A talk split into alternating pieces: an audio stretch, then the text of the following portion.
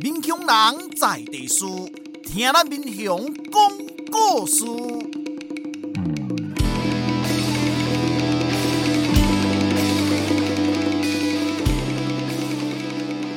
您现在收听的是我的民雄朋友们，我是主持人管中祥。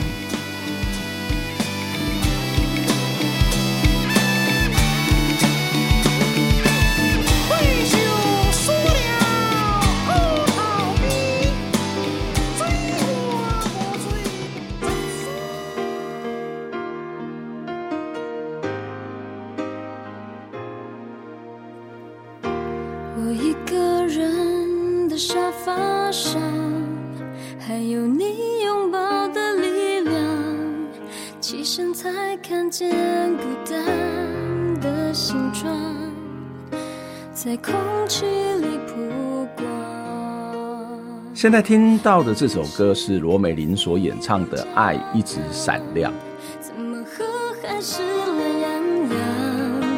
你不在的天气装了开关，碰到天亮就黑暗。我有两个节目分别访问过这个《老鹰之手》的导演赖丽君哦，一次是在灿烂时光会客室的节目。那个时候，《老鹰之手》刚刚拍摄完成没有多久，我就访问了赖导跟彭导，谈他们自己拍片的心路历程。另外一次是在我的民雄朋友们这个节目里头，就是我们现在的这个节目，我邀请了赖导来分享拍这部纪录片产生的一些效应，以及他自己的心情感受。我记得赖导曾经在节目当中提到，当初会拍《老鹰之手》的原因，他说。小时候家就住在牛斗山，就是民雄的牛斗山。当时是整片的莲藕田，也有许多人因为种植莲藕致富。可是他二零一六年回到牛斗山的时候，他却发现附近的莲藕田全部都消失了。尽管如此呢，仍然有一些老农坚持要把莲藕的产业传承下去。赖丽君觉得，他作为家乡的一份子哦，他觉得自己有责任的要把这样的时代故事、这个没落的产业给记录下来。这部纪录片不但得到了多个国际之间的奖项，也让许多人开始关注哦，原来民雄是有莲藕产业的，甚至也有一些人投入到种植跟行销当中。就在二零二三年的五月一号，全台湾第一个莲藕果菜生产合作社成立了哦。这是在民雄的中山村牛斗山来成立的一个合作社，那主要是由这些民雄的青农他们共同来经营。这些青年的农夫为什么要来经营合作社呢？他们希望为这里的产业带来什么样的改变，有什么样的影响？欢迎收听这一集的《我的民雄朋友们》。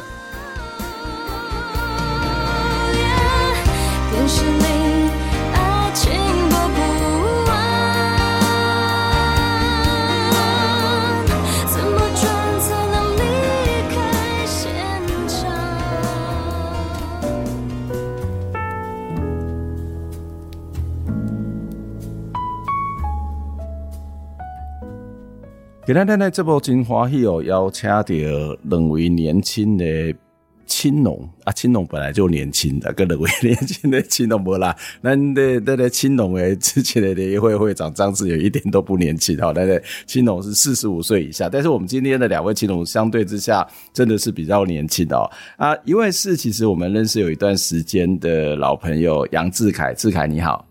哎、欸，老师好。哎、欸，阿志凯是这个哇，刚刚成立的这个莲藕产销合作社的经理，哈，对吗？他其实也是一个农夫，但这个农夫很特别的农夫。等一下再，等一下再请你介绍一下，你到底有怎么样的特别哦。啊，另外几位是咱的这个莲藕农哦，咱的徐普元，普元你好。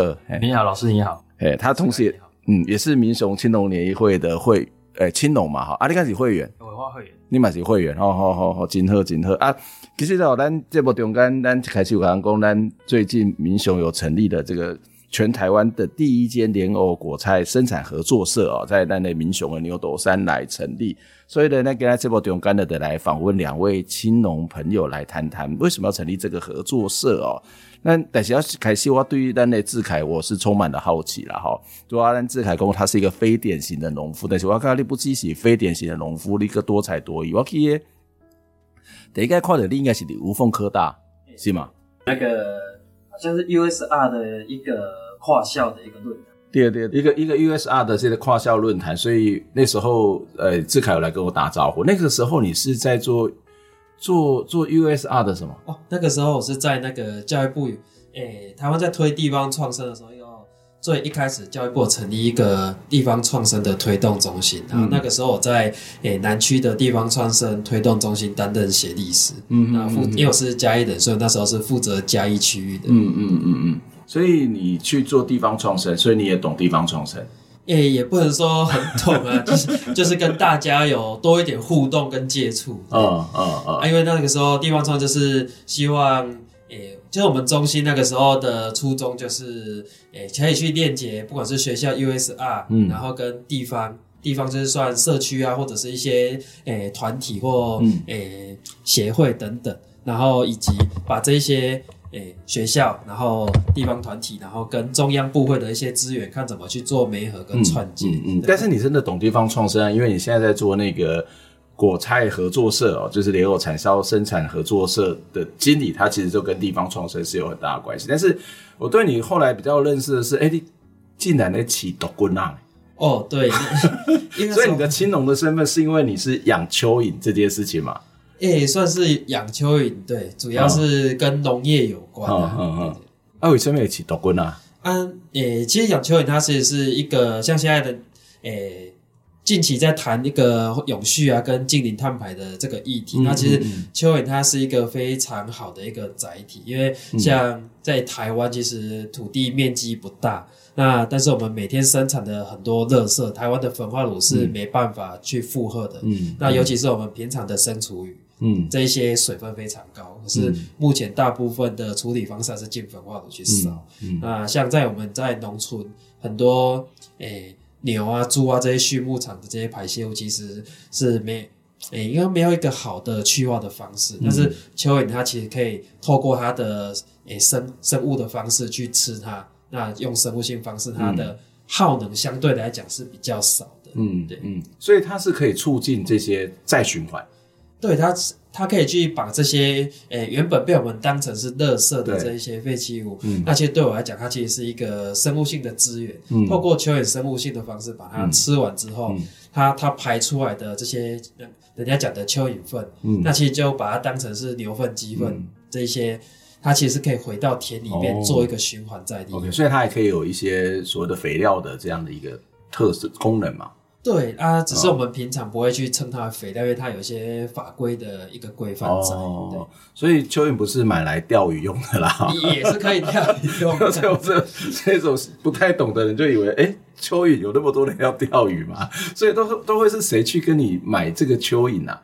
或者养的蚯蚓之后都是提供给谁啊？什么样的人？活体吗？还是？哦，诶、欸，目前诶、欸，台湾我这边比较少在卖活体。那活体通常会是都是做跟一些社区有关的，因为有一些像我们刚我刚才提到的这一些生厨余的部分，嗯，它在一个社区其实就是一个很好的处诶、欸、在地处理的方式，嗯嗯，因为社区它有一些环保自工，嗯、那社区或许有一些公共空间，嗯，它其实社区它就就可以去利用一个。共同的共同诶、欸、公共空间，然后把家里附近的一些生厨余菜叶啊，哦、欸，可以透过社区的方式一起在地去做处理，嗯、那可以减少这一些生厨高水分这些生厨余进到垃圾车，然后再回进到焚化炉的这些量。嗯，这这是一个已经慢慢普遍的一种现象吗？对，这是诶、欸，在都市哈，慢慢的有被接受。OK，因为在一开始我们在做的时候，也会觉得说，诶、欸，啊，在家里养虫好像很怪怪的，很恶心，会不会爬出来？嗯，但是现在在反而在社群上面，我跟诶、欸、看到蚯蚓的这个相关的社团啊，已经有破两万人了。哇，对，刚开始在五年前可能在一万出头，但是后面这两三年。突然还增长的这个社元素还蛮快的。嗯嗯嗯，对，然后也看到社群上大家在讨论永续的这个议题之后，也发现哎，其实用蚯蚓或者是人家讲的黑水虻在处理家里的这些诶生厨余、熟厨余等等的这些废弃物的话，嗯、其实接受度有慢慢增加。嗯嗯嗯，我我看这做不简单诶，所以以前我们还以为蚯蚯蚓只能够拿来钓鱼，或者是会翻土。但事实上，它是跟厨余、跟这个近邻派啊，这个所谓的这个环境保育是有很大的关系。对，那其实跟我们现在讲的气候其实也有关系，嗯、因为台湾其实能能源的话，其实没有那么的充足。嗯，那传统的方诶。欸去化这些废弃物的方式，要么用传统堆肥，嗯，那可是时间比较久，嗯，那比较快速的就是用一些发酵草，但是发酵草它是一个诶、欸、高耗能，它一它需要能源，嗯，那大部分都是吃电，嗯，那因为台湾在已经缺电了，你在处理这些废弃物，再用那么多的电力的话，其实诶、欸、对能耗来讲，除了能源。的损耗比较多以外，然后另外就是在二氧化碳温室气体的排放，嗯、相对于生物性的方式其实是高很多的。嗯，啊，阿里奇多过那那招来这这个莲藕产销生产合作社的经历啊？哦，主要是 这个要从两年前讲起，就是一开始我们提到的，诶、欸，为什么跟地方创生有关？嗯，嗯。啊，那个时候就是，诶、欸，想说我自己是嘉义的，那我们嘉义，诶、欸，我自己是嘉义的，我。民雄的，嗯，对，我自己在地民雄的，对，那在民雄的话，我会想说，哎、欸，其他的县市，因为平常都我都会跟其他外县市去做交流，那看到说，其实外县市很多地方创生的一些个案，或者是诶、欸、社会企业合作社等等的这些个案啊，嗯，哎、欸，我发现说，其实在我的家乡，它是是可以做的，只是哎、嗯欸，怎么没有人来做？嗯，那反而是外县市的人，哎、欸，他反而做起来了。那其实，在两年前担任地方创生推动中心协力师的时候，嗯、那个时候就想说，诶，是不是可以在自己的家乡，不管是民雄或者是在嘉义县里面，嗯、可以跟在地多一点连接？因为我从高中毕业之后就去读军校，然后就诶离开，等于是没有在地方，那离开大概八年，那想说一百零七年之后回到嘉义回来，想说，诶，地方可以多做一点什么事情这样。嗯嗯嗯，我们等下再来请教我们的志凯，就是说做这个合作社的目的是什么？除了这个要怎么去做？因为可能很多人会觉得说啊，我们买莲藕就是很单纯的事情嘛。可是你的合作社对我们消费者有什么样的帮助？对我们的农友有什么样的帮助哦？那那那我们现在还有另外一位，其实也是哦非常年轻，就是朴妍。朴妍，你你起码几岁啊？拍谁安尼，家里无礼吧你们，二十五，哎，二十五，这十五才少年。我爱我，我教练啊！你你当时开始种莲藕啊？什么时候开始种莲藕？嗯，种的话是去年前年开始，去年开始前年开始，然后是种种两年左右。对，那那你们家本来就是在种莲藕的吗？啊，对，哦，算是学生的时候有去打工啊，嗯，去到收采莲藕这样。嗯嗯嗯，在自己的家里面打工。对对对，家里面工作。啊，家里面种多久的莲藕？家里面大约种四五十年，四五十年，从爷爷那时候就开始种。哦，所以为阿公，然后爸爸搞金嘛，嘿，对。所以你嘛是五条山的人，嘿，对，五条山人。哦，啊，五条山这四五十四五十当岁了，你不四五十当，谢谢为你生来搞金嘛？有有什么变化吗？变化的话就是。最大的变化是在于种类的变化，有莲藕的种类哦。按他讲，从原本的台湾的那个比较原生种，嗯，改成大陆的比较大，嗯，比较粗的种，啊，也比较不怕寒冷，嗯嗯嗯嗯。跟台湾的种比起来的话，是台湾种较惊寒，台湾种较惊寒，嘿，十外度可能温度十外度伊就定呀，嗯，伊就没生呀，没生就是损失啦，哦。啊。大陆种可能要到十度以下，嗯，才会遇到这个问题，嗯嗯，嗯，所以就是整个以这种经济产能来讲的话，是大陆种比较好，所以大家都改朝换代，嗯、大家都换过去这个品种。虽然这帮古料说大部分种的这些老东西大陆种，有东西菜鸟大条的大条尖啊，哦好好好啊，所以也长长出来的样子跟它的口感有什么不同吗？然后说台湾的比较香啊，比较香，对啊，大陆的比较没有那么香。我想会比较那么没那么强，这样。嗯嗯嗯，但是吃起来的话，我觉得差不多了。嗯嗯，种种莲藕蛮辛苦的，我看老鹰至少是刚才经经过这个无聊说，看到大家拢爱进伫这个莲藕田里面，然后那个其实那个莲藕有时候比人还要高，或者是跟人差不多高。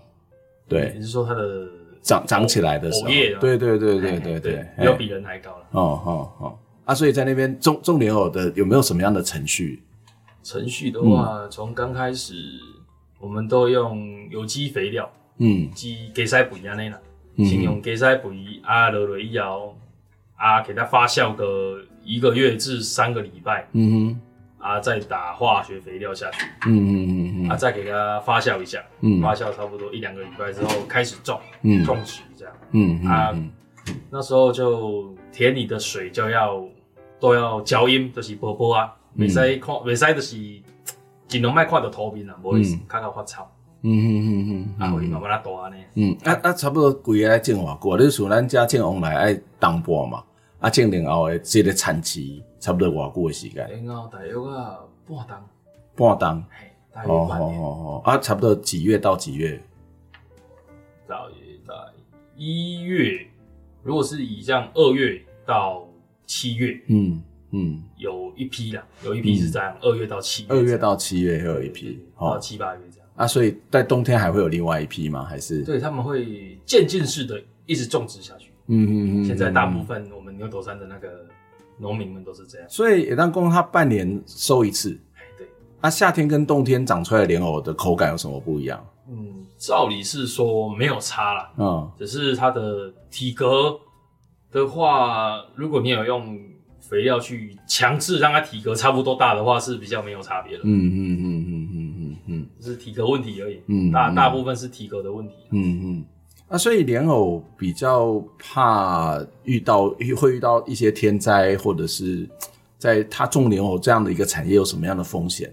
它很怕台风，它很怕台风。安娜贡？它台风只要像我们前阵子不是有一颗台风擦边球？嗯嗯嗯，就大家的。莲藕的叶子都有点损失了，没有进来，嗯、只是插过去，这个风的大度就有让藕叶比较破烂。嗯，啊，这样也会影响到它的体格。嗯，啊，如果真的打进来的话，你在一个月之内要把它收成，尽量收成啊，尽、嗯、量抢，尽量收。嗯、一个月之后，它会开始从它的藕节，嗯，和藕节就是荷叶跟那个莲藕的那个连接地那边慢慢烂进去。嗯，一个月之后就会开始烂。嗯，他说两个月的时候就差不多没有了，嗯，烂到差不多不行，所以这个就完全没有办法救，没有办法。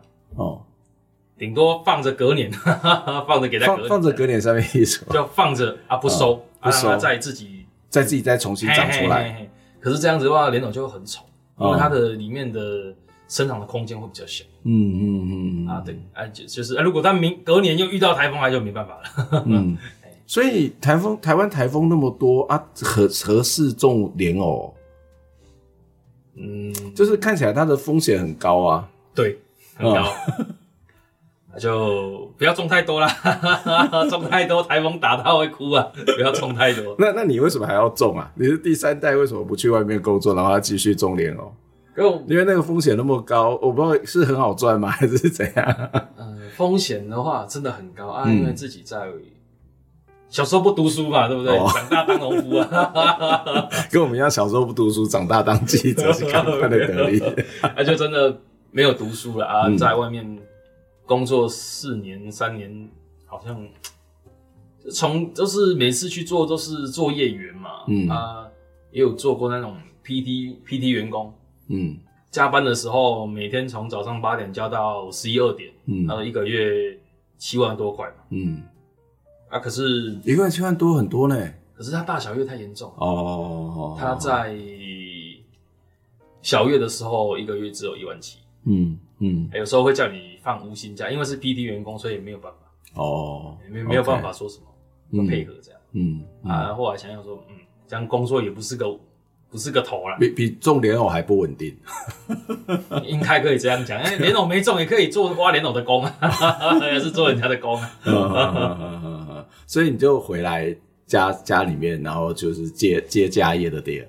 哎、欸，算算是接家业，但是又不算是接家业。阿拉贡，因为像我爸本身也没种了，啊，只是主要是阮阮爸那天跟你兄弟两个在种，哦，爱就是教我种，哦，哎哎嘛算半创业半那个接家业，比较没有像传统的接，我大概西装比较拢偏好你，好你去讲嘛，嗯，咱但是爱个努力安尼，嗯，所以一开始是阿公请，阿狗爸爸都无种，嘿，阿爸爸。是安那无种，因为迄风险相关啊是安那，伊诶腰骨他站没掉，那时候还是用画的时候。哦，用手画的时候，他的因为他要弯腰嘛，啊，他的腰因为他从小学就开始挖了，嗯，腰骨有伤到这样，嗯，啊，就是像咱伫纪录片《老鹰之手》看到的迄个老鹰的手安尼，伊是包括也也有嘛是迄个一个职业伤害，一扎这个老鹰就是用弯腰，弯腰弯着腰在做，嗯，啊，弯着腰在施力，嗯，所以那时候比较常常会腰闪到，嗯，那时候的工作那个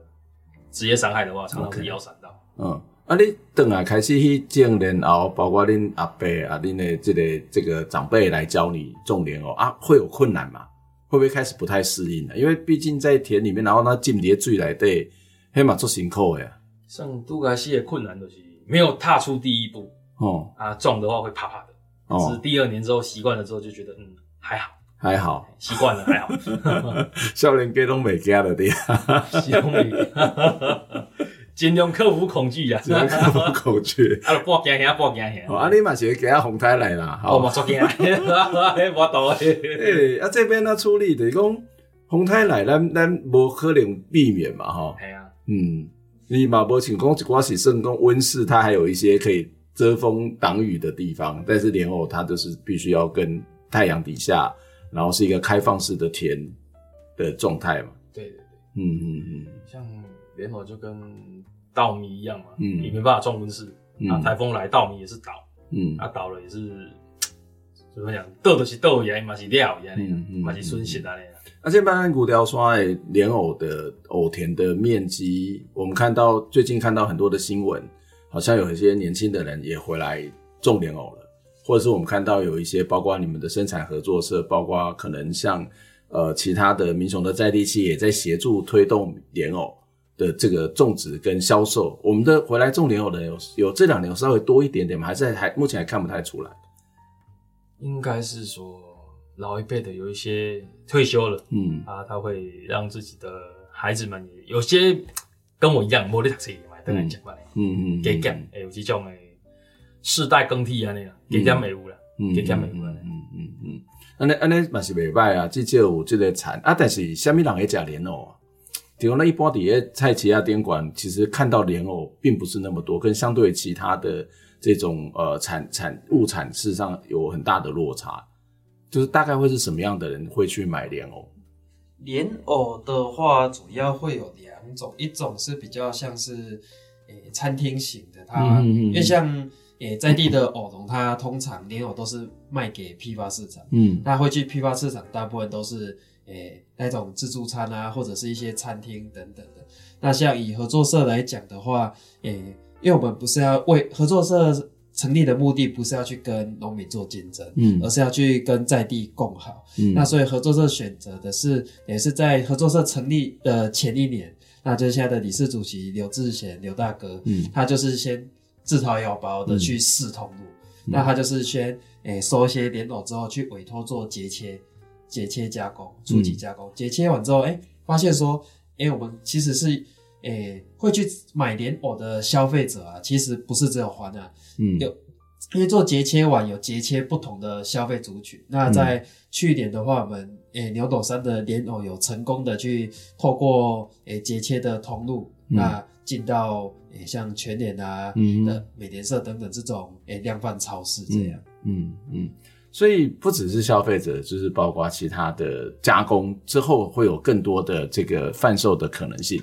诶、欸，对，因为目前节切加工是我们诶、欸，等于是算是踏出去创新的第一步而已。嗯、对，因为后后面的话，我们现在也有在规划做不同的诶、欸、加工品，嗯，因为毕竟莲藕它算是生鲜的作物，嗯哼，那生鲜作物的缺点就是没办法放太久，嗯，就算你有冷藏也不能冰太久，嗯、因为它还是会烂。嗯、那今天做做的加工之后，节切当然它可以再延长个一两个礼拜，嗯，那但是如果再做成加工品，常温的加工品之后，诶、欸，它其实是可以放到十个月至一年的，嗯嗯，那这样子一部分是可以多。不同的诶、欸、消费者可以去诶、欸、做销售以外，那另外就是在市场上的莲藕就不会那么多。嗯、那市场上莲藕量没有那么多的话，那价钱自然就不会掉下来。嗯哼哼哼，所以它会有一个供需的原则在嘛？对，所以合作社是可以协助大家去做类似像加工，或者是这种去协助这种所谓供供需上面的这些调控，是来做这些事。我我们我们先休息一下，我们等下再来继续请。智凯跟埔元来给我们介绍这个合作社到底在做些什么啊？那但是咱今晚要想先请咱的埔元来点一首歌，让咱来听众朋友，你要点什么歌？我来点咱陈树安的好心之所往，心之所往。为什么要点这首歌？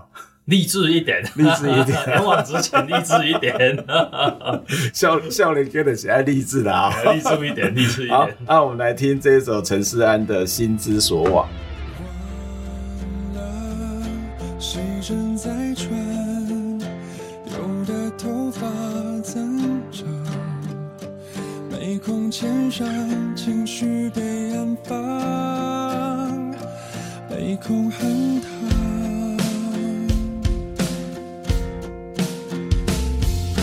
走出生活胶囊，才发现天色已，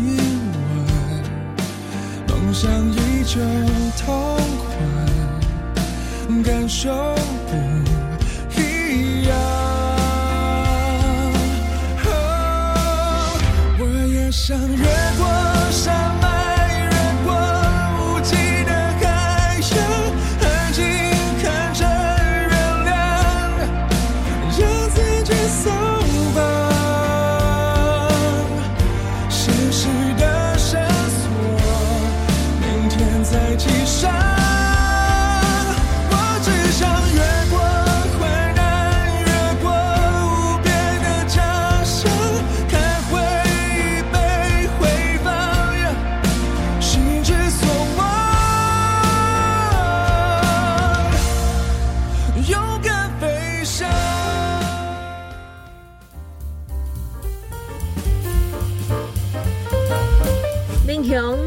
真甲，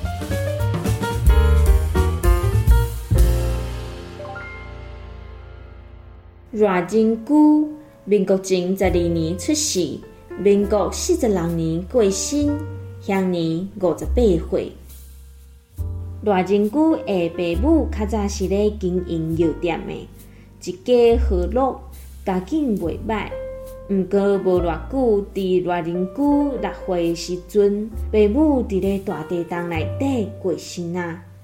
伫咧伊细汉的记忆中，先少大伫咧亲情因兜，然后厝边啊甲伊抚养大汉，所以偌宁久自细汉就真独立、坚强，袂认输，拍拼读册，完成学业。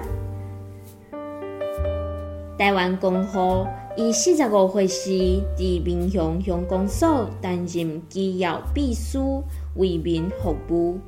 然后，阁互人推选做民雄乡主委，凡事拢讲正义公理，做代志尽心尽力。后来，阁伫咧农会任职总干事，阁汾酒配销所的主任。宣导私荤私酒有毒，伊的政绩互人恶了，所以阁当选着嘉义县第一届的县议员。这就是赖仁久先生的故事，改编自神行小段，作者林贵智。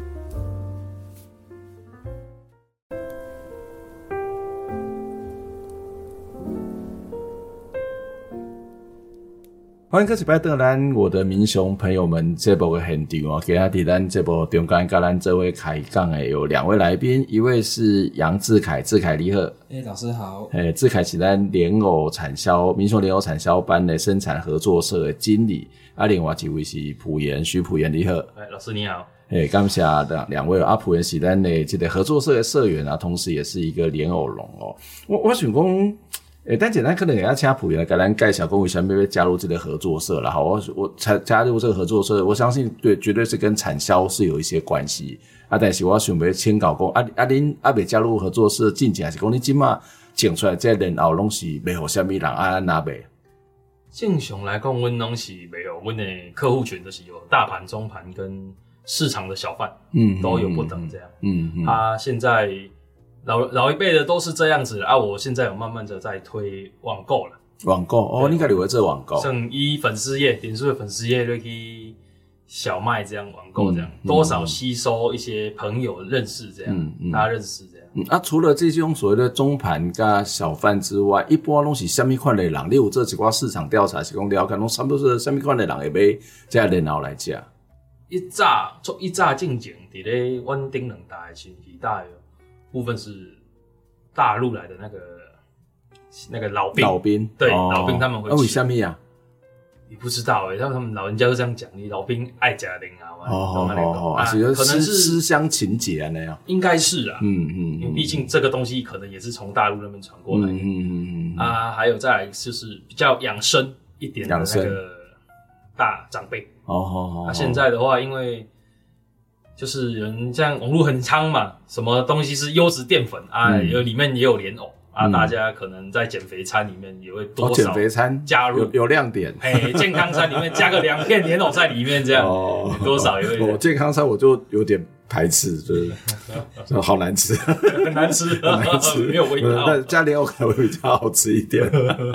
为了健康，只好忍耐啦，吞下去，吞下去。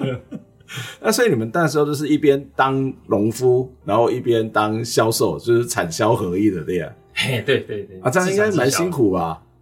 就两边都要努力呀、啊，都要学习呀、啊。嗯嗯，就是很多人都会觉得说，农夫懂得种，但是不懂得卖。你们你们会这样吗？还是其实卖都有？我觉得卖其实不是一个很容易的事情呢、欸。哎呀，真的卖不简单啊！卖不简单，不简单，还是职业在农夫上面。对，这其实也可以产销班的出现，也许这个合作是不是也许可以去做某种的分工分担哦。那莲藕有什么样的吃法？刚刚谈到可能都是一些老兵这些长辈，他们可能有思乡之情，然后去吃。那另外一种可能是因为目的啊，大概就是因为养生嘛，哈，或者是有某种的这个健康餐里面也会有啊。但还有什么样的吃法呢？因为在莲藕的部分的话，加工品哦，我有看过那种藕粉羹。藕粉羹，对它，哦、因为传统的莲藕粉啊，它冲泡方式，诶、欸，不是像那种水手包这样子倒下去，热水冲下去就好了。嗯，因为它有，它必须有，诶、欸，一点小小的技术啊。嗯、啊，如果像年轻人我们习惯，诶、欸，热水给它冲下去的话，它就变成面球，就会失败，嗯、然后就会增加这个排斥这个藕粉的这的状况产生。那其实藕粉羹它就是有点像是食品，它它把它造粒，嗯，它把它重新再造，然后造粒，然后加一些果干啊，或者是坚果等等，嗯，那看起来就比较像是年轻人会愿意想要去泡的一个饮品，嗯，那另外就是我看过像，诶、欸，像那种板豆啊的前菜，嗯，我们常看到那种黑豆，嗯，那我也看过是一种糖制的那种藕片，嗯，对，它也它也是一个开胃菜这样，嗯嗯嗯嗯。所以它的变化越来越多。对，其实它变化越来越多，不会像是长辈讲的，哎、嗯欸，好像只有长辈他才会去买莲藕。所以现在年轻人他也会愿意去买莲藕，因为现在诶、欸、大家在谈诶养生嘛，嗯，那其实现在年轻人也会慢慢注重这种养生相关的这些产品。嗯嗯，像像我的经验都是吃莲藕排骨汤，对。然后会有一些冰品，是。对，但是我的吃莲藕的经验其实没有很多。对，其实平常比较少在市面上看到莲藕，嗯，对，所以这也是诶、欸、合作社它可以去发挥的空间呢。嗯嗯嗯，在这个莲藕的整个生产的过程当中，我们谈到是一个大概要半年左右的期程嘛，哈，是，然后其实也怕这个风灾嘛，哈，那你们成立合作社的目的，其实也是要去做这样的一个，包括它的产销系统的一件一种建立，这是一个最主要的目的嘛？诶、欸，其实合作社它是一个共体的经济。嗯，那像刚才老师提到一个供需的这个问题，对，今天诶、欸、大家抢着种，都种的很多。那今年刚好大家的都很漂亮的话，嗯，市场上因为市场上规格当然会有会分分级，嗯、那会有 A 级或人家人家讲的乙楼啊或格外的，嗯、那格外不代表它不好，只是可能外观小一点或不够漂亮，稍微有擦伤等等。那如果把这些格外品或乙，人家讲的乙的话，把它不要都往市场上去诶贩售的话，嗯、市场上它维持固定的这个量，因为目前因为它的卖相没有那么好，对，嗯，那今天卖相比较没有那么好，当然你拿到行口这种批发市场的价钱，第一它的价钱会比较低，嗯、那第二，因为买莲藕不是拿来摆摆着好看，人家也是为了要使用。嗯，虽然批发市场跟我们收购的价钱没有那么高，可是它卖出去的价钱我们不知道它可以卖多少。Okay, 对.那所以我们合作社成立主要可以去调节这个市场，就是我们把人家讲的以楼化的部分，嗯、那跟农民可以有一个保价收购。嗯，那另外在市场端就不会有那么多的产量往市场去挤。那市场上没那么多量的时候，那那个价钱自然就不会掉下来，嗯、就不会像农民讲的，哎、欸，好像几年会帮瓦井盖这样。嗯、对，嗯嗯嗯。合合作社跟一般我们所说的产销班或是农会，它的角色跟功能有什么不一样吗？诶、欸，合作社它算是社会企业形态的一种方式。嗯，那每一个社员他其实都是股东。嗯，对。那合作社它是一个共体经济。那在产销班的话，它诶。欸比较不一样是产销班，它的规模其实还没办法大到是诶、欸，因为合作社它有一定的规模，它可以去跟市场谈。嗯，比如说像今天有一个企业，它要采购莲藕或某个作物，那为什么？因为台湾大部分都是小农，嗯、那你小农的话，自然你第一你没办法稳定供货，嗯、你今天可能这个礼拜可以供货，那下礼拜可能就没有货了。嗯、但是合作社它是一个共体经济的话，每。等于是社员里面都可以去提供，只要每个人愿意提供一点量出来，那其实我们就可以有机会去跟市场谈稳定的供货。嗯嗯嗯。因为其实市场它不管哪一个通路，它要的是一个稳定的货源。嗯。对，不是说哎、欸，你这一家这一礼拜交的货很漂亮，但是你下个月或下礼拜能不能交这样同样的货？嗯。来的话，那是一个不不确定性，所以自然。市场它通路它就不会愿意用比较好的价钱去跟你采购，嗯、但是如果你可以稳定的交货的话，诶、欸，它就就有机会可以去跟通路去谈。嗯嗯嗯，那跟农会有什么不同？或者是跟一般我们在这个如果是要这些交货啊，也可以自己去果菜市场卖啊，那为什么一定要透过合作社呢？透过合作社嘛，诶、欸，合作社跟自己小麦诶农友自己交到透过农会的运销系统上去。嗯的嗯，比较差别比较大，就是合作社我们会去在平常我们会去做教育训练，嗯嗯，那包括像诶、欸、履历产销履历的集团验证的部分，嗯，对，因为毕竟莲藕它算是比较小众，那农会他们也有做，像他们比较多是像诶、欸、以米小来讲就是凤梨啊或稻米之类的，对，那莲藕它的话毕竟比较小众，那大概在八。一二十年前有听长辈讲过，有成立过产销班，可是后来好像就没有运作了。嗯，嗯对，那就是因为觉得很可惜啊，所以我们才会想说，哎、欸，刚好有这个机会，那把这个偶农 call 起来，然后大家成立一个合作社，这样、嗯嗯、一起看能够为地方做点什么。嗯嗯，觉得合作社有一个很重要的精神，就是你刚刚谈到说，每一个这个农夫农友都是股东嘛，是。它事实上从一个社会组织的角度来讲，它就是一个民主化的过程嘛，就是每个人都是股东，然后每个人在里面都有角色，而不是我不是把我的东西是去交给另外一个经销商拿去卖，而是我变成这个经销的系统，我是在里面是有份的，我是在里面有角色，所以我可能具有某种的决定的权利。那这个其实是一个很很重要，在有些国家的这种合作社，它事实上是一个农民自主的展现。对，嗯，因因为合作社其实每一个都是股东，那不管你的股份多少，哎、嗯。欸，他因为他合作社跟在台湾其实都是一个民主的社会，嗯、那不管你股份多少，在每个人的投票权都是一样，就是只有一票，不会因为你的、哦、不会因为股东不是你的董事，然后的这个钱比较多，董事的席次比较多，对对对，没没有这一个，每个人都是固定，就是只有一票这样，嗯嗯嗯，对，那在合作社另外，他我们可以去做专业的分工，嗯，像刚才普岩讲到的，诶，今天他可能会种，但是不会卖，嗯，嗯那今天要卖的话。也可能卖的过程中可能需要包装，又需要诶设计，嗯、然后又需要有客服啊，或者又需要有一些诶产销履历过程的一些辅导。那每一个农友诶小农里面，就算家庭整整个家庭都投入了，他最多也是三五个人，嗯、可是没办法做到那么多事情。嗯嗯嗯，对，那更不可能委外去包装，或者不可能诶小小这些设计不可能又花钱委外。但是如果是合作社的话，等于是把大家的这个需求集结起来，那我们就有机会去把这一些，比如说委外的这个成本摊提掉，那每个人付的这个成本，哎，支付的这个成本相对来讲就会比较低。嗯、那农友只要做好他专业生产的部分，嗯，对他，他其实在其他不管是销售或做履历等等这些成本的支出上，对农友来讲其实。诶，压力就不会那么大。嗯嗯，所以他也会有某种的专业分工，然后又是一个民主的这样的一个程序跟组成。是对。那那普岩为什么会加入想要加入合作社？因为你们家自己本身也有在做这些销售嘛。虽然可能在销售感觉不是你们的专长，但是自己有在这些做销售就好了。为什么还要加入合作社？像是看到新的东西会想去尝试看看。啊，这么冒险的精神啊！尝试看看没啥，嗯，大家一起尝试看看啊。嗯、如果把它做起来的话，或许是一个更好的一条路。这样，嗯嗯嗯嗯。所以，你加入合作社有什么样的期待吗？期待，希望大家越做越好。大家 大家，农民大家一起越做越好的。嗯嗯嗯。啊，所以加入合作社，你你通常都在里面做什么？还是只是做自己的这个一个一个一个种植的工作吗？还是你还要开很多的会啊？还是要做一些企划，做一些分工？会不会让自己更忙？像是因为才刚加入哦，也是开几个会啊，主要也是在生产。嗯嗯，而且他们会。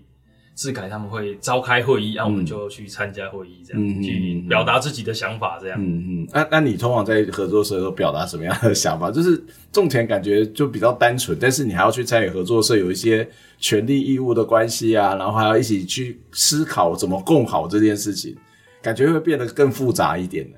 对，会啊，对，会复杂一点，会复杂一点。可是大家氛围都还好，都还不错了。嗯嗯，大家的氛围都还不错。哦，哦，因为这是一个共有、共好的一个出发点，所以照理来说会比较好。嗯嗯嗯嗯。啊，对你们的这种呃这种产业生产会有什么样的保障吗？生产保障就是讲比较粗俗一点，就是多一条通路，多一条通路，对，多一条通路，不用怕说，哎呦，这个东西好像这边市场比较差，就卖不出去，就是有多一条通路可以走这样。嗯嗯，不怕整个都塞住这样，不怕整个堵塞住这样。嗯，这其实就是刚刚诶志凯有提到的保价收购。对，就是在他们诶对农民来讲，他们叫里楼啊，对，就是没有那么大条。那当然大条的部分，他们可以诶批发市场愿意用比较高价的去买的话，那 OK。那在对农民来讲，里楼啊，就是在诶通路上，其实就会价钱会被压的。嗯，那这个部分合作社就可以去保价收购，因为合作社可以诶、欸、把这些也对农友来讲的格外品收过来，那我们再经过分级的整理，嗯，真的不能真的不能节切的，那我们就是把它做藕粉，嗯，对。那像这种格外品，我们把它做节切来讲，因为节切的话，它其实看你的莲藕的大小其实就没有差了，嗯，因为我们已经做过分级，然后再做过节切的话，嗯、对，已经是。经过机器切过，那再经过包装，这样到通路上，嘿、嗯，这样子的话，其实，诶，莲藕大小条是真的对消费者来讲是没差的。嗯嗯，你的保价收购是指说今天它中了多少，然后我就一定的价钱去把它买下来的意思吗？诶，目目前是针对那个格外品的部分，嗯，因为。因为其实每个农友哈，目前都有各自的通路，嗯、像刚才普也讲的，不管是批发的，或者是欢啊，或者是小贩，嗯、其实每个农友都已经有既定固定的通路。嗯，但是今天你采收起来的品质，哎、欸，不会整批都一样。嗯，那这样你也没办法去，哎、欸，确定说这些通路都有办法吃掉所有的货。嗯，那今天在，诶、欸，格外就是那些批发对批发市场来讲的格外品的部分，我们可以把它收过来。那去做节切的加工，这样、嗯、对，嗯、对，是因为节切加工的通路跟批发市场的通路，这两个通路的消费族群是不一样的。嗯，怎么说？因为因为节切的比较像是像我们。节切完之后是进到量贩超市，嗯，那进到量贩超市会去买的这些族群，可能会是，哎、欸，平常不会去逛传统市场，OK 他是会去逛超市，嗯、因为他可能下班之后市场也下班了，嗯、也没地方买菜，他可能是到超市去买菜。那这些族群跟平常，哎、欸，像婆婆妈妈或者是家庭主妇，他会到，哎、欸，黄昏市场或早市买菜的这些族群，它相对来讲是不一样的。嗯嗯嗯，现在大概有多少会员啊？目前的会员大约是三十位左右。三十位，okay, 对，那因为我们是，诶、欸，也是合作社，我们不是是以嘉义县为一个行政区，嗯、所以，诶、欸，我们的作物不是只有莲藕，我们当然也是临近的，诶、欸，像玉米笋的部分，我们也是有会员是做玉米笋。哦，所以你们合作社不是只有莲藕农作为会员，就对了。对，我们没有限定只有莲藕农才可以参加。嗯，那像最近有一些像。刚才提到的玉米笋，或者是诶、欸，像我们附近民雄隔壁就是大理，也有一些乌壳绿竹笋的、嗯、的诶、欸、的一些农友，他其实也是可以一起加入，因为我们去做，应该说合作社已经打打出了一条小小的量贩超市的通路的。嗯嗯、那今天你这个通路打出来之后，多了。有一个 A 产品，那多了一个 B 跟 C 产品的话，嗯、其实对通路来讲是可以直接在嫁接上去。嗯，现在在哪些的通路上面可以看得到你们合作社的这些产品？诶、欸，目前是像美联社，美联社，然后呃家乐福跟嗯丰康好像也有，嗯、然后全联也有。嗯，对，那。预计可能端午节过后，因为莲藕端午节过后它才会开始量产，嗯、所以端午节过后就会陆陆续续在架上看到。诶、嗯欸，莲其实莲藕的节切哈，应该是只有都是从牛斗山这边出去的。嗯，对，嗯，透过合作社买到的这些莲藕，对我们消费者有什么好处吗？就是消费者我就在菜市场买好就好了，我为什么一定要去你们的通路，或者是一定要透过你们合作社去买？哦，透。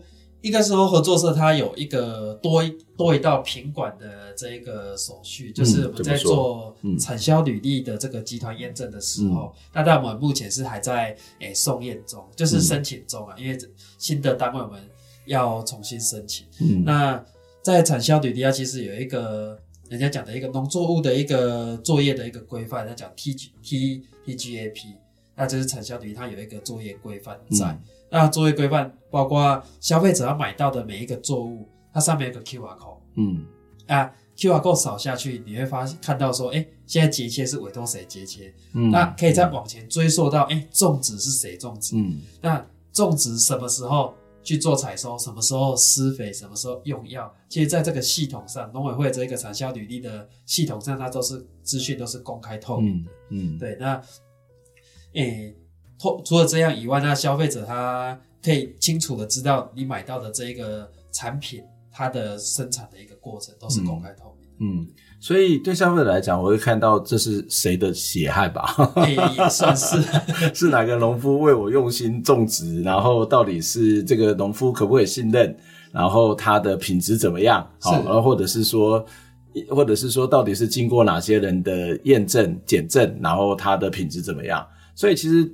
从你的角度来讲，说我们去买这些合作社，或是或者是换另外讲，说我们有买这种有产销履历的产品，对我们的消费者的健康食安，它是比较有保障的。对，它是多一个保障。嗯，对，因为诶、欸，在做产销履历，它其实是有法则的。嗯，今天不管是用药，在用药部分，在药毒所，它其实有对针对每个作物的推荐用药。嗯，那当它没有在表定的推荐用药的上面，其实是不能用的。哦嗯，对，那透诶、欸，合作社也会透过跟农友的这样的合作，那间接的去去，因为如果我直接去教导这一些等于说带这些农友说，哎、欸，你一定要用什么药，什么药不能用哦，他可能不会理我，嗯，因为他他长辈他觉得说，哎、欸，他哦，用就是安尼安尼安尼种啊，对啊，用啥子换药啊，哎，讲安尼都会上好，对啊对啊，他不会觉得说，哎、欸，什么药可以用，什么药不能用，他其实是有一个规范在的，嗯、尤其是做产销履历的规范，它是一个严谨的，而且它是有法则的，嗯，嗯，那包括在通路上面，今天从种植合作社会去抽验。那到交到通路，不管是交到果菜市场，或者是透过节切到诶、欸、好量贩超市的话，嗯、那其实管的单位很多，包括像诶卫福部，它可以去从通路上去抽样去做检验。嗯，对，所以对消费者来讲，它相对呃来讲，它其实是有很多重的一个保障。嗯，所以对消费者而言，会不会我买的东西会更贵啊？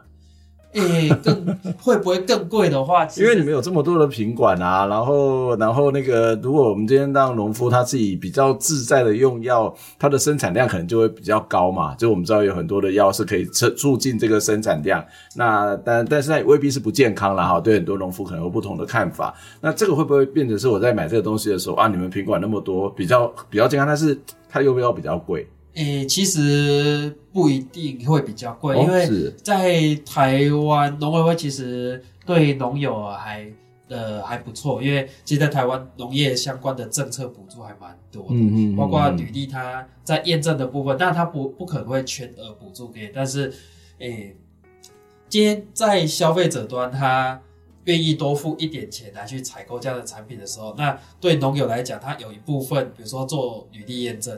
它政府它在验证的部分，它是有一些补助，嗯、那包括连验这些农药残留的部分，它也、哦、政府也是有一一定比例的补助。嗯，那所以在成本上面，农友不会负担那么多。嗯，那在不会负担那么多的情况下，如果有一定的量的话，其实摊体下来的话，嗯、成本是不会增加太多。嗯嗯嗯，对。所以对普元来讲，这个算是一笔好生意吗？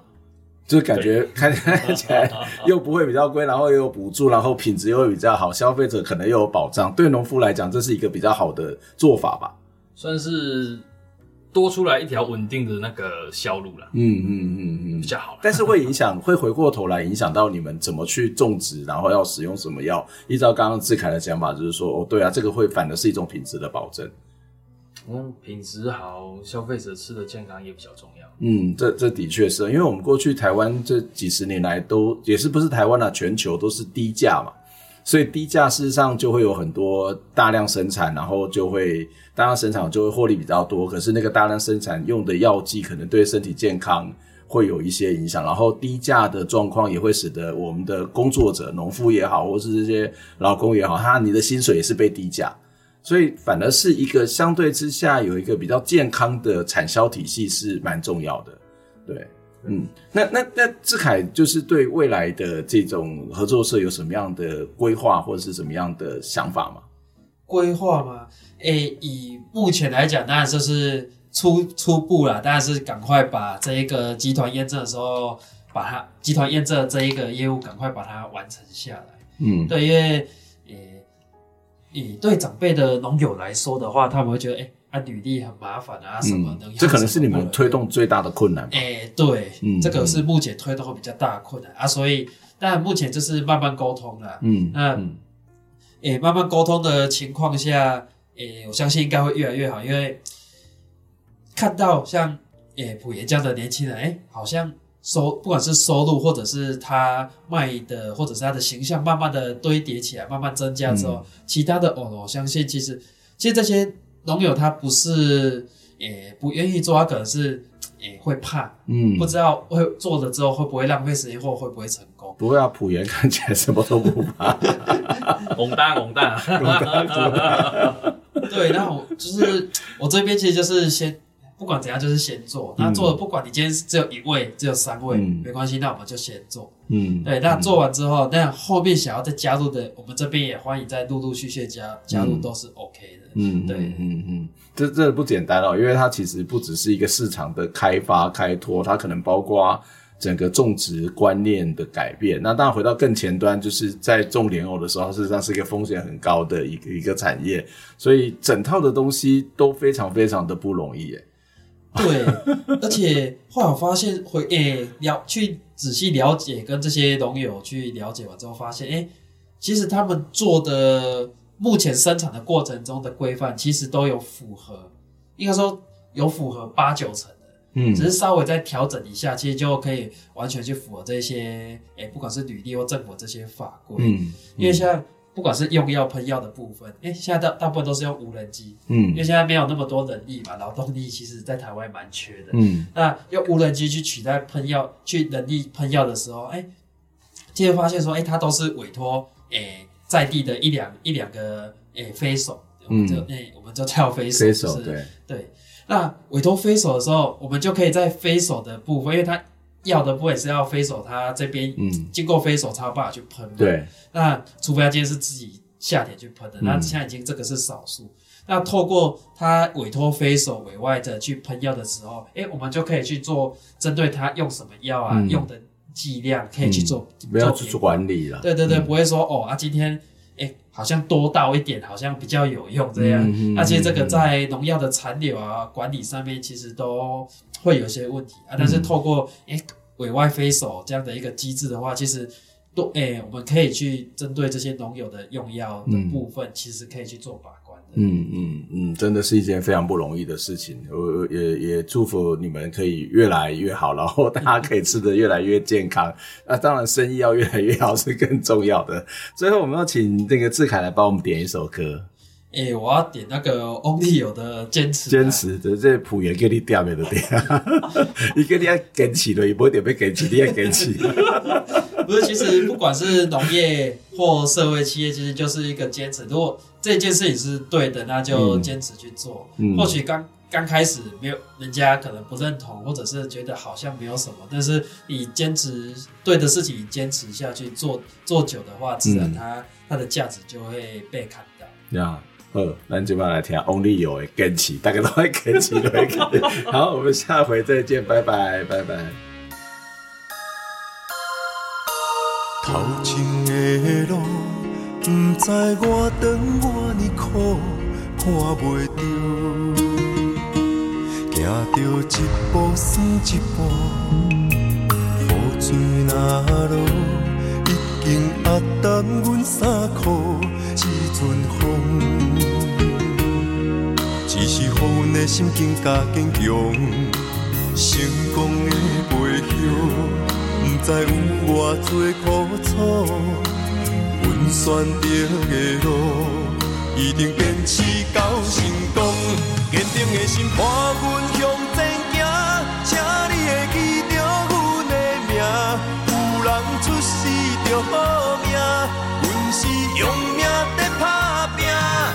惊失败，慢慢向。不是天注定，只要用心来打拼。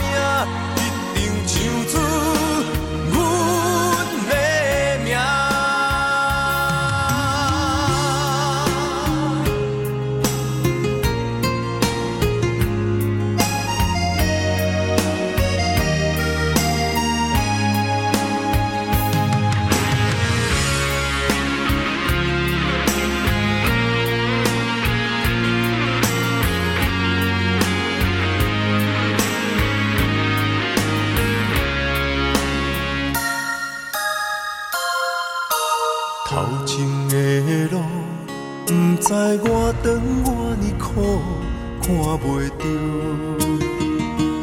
行着一步算一步，雨水若落，已经压淡阮衫裤，一阵风，只是予阮的心境加坚强，成功的背后，不知有偌多苦楚，选择的路。坚持到成功，坚定的心。